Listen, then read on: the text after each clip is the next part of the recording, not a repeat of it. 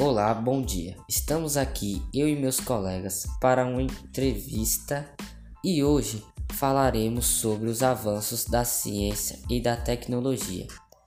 E queira você se apresentar.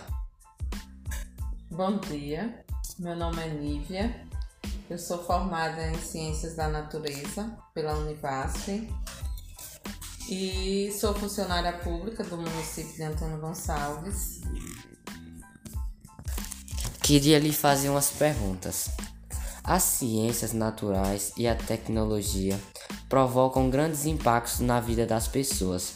Você o considera uma afirmação verdadeira?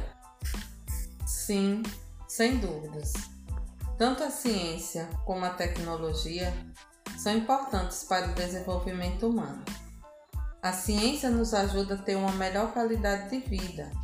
A tecnologia, por sua vez, é, está atrelada à ciência e ambas estão presentes no nosso dia a dia, facilitando nossos serviços e atividades.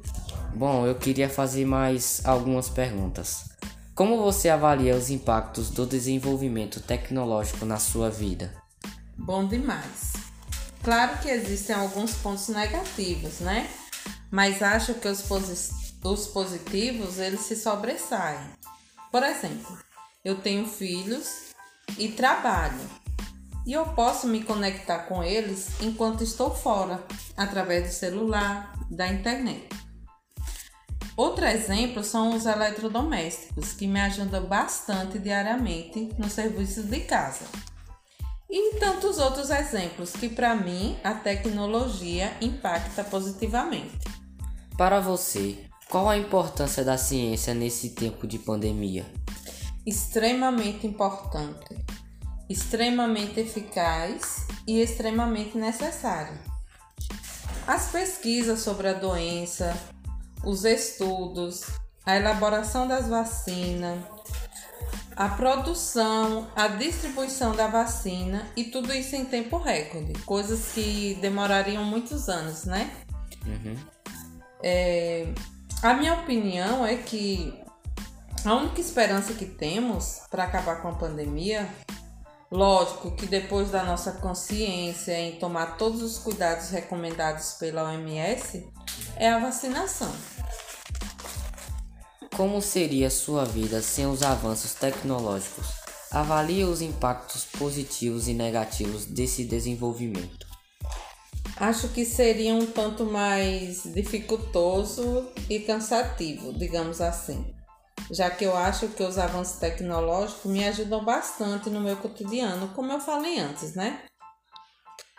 Já os impactos negativos são muitos também. É, um exemplo é a socialização, que cada vez mais está mudando. Ficamos muito mais tempo nas redes sociais, com amigos virtuais, do que com quem está ao nosso redor, né? Tem também os riscos do cyberataques, sequestro de dados, hackers, fake news, etc. Outro fator negativo é, como, é com o meio ambiente. Poluição do ar, da água, poluição sonora, que a tecnologia pode causar. Resíduos que a tecnologia da fabricação pode gerar.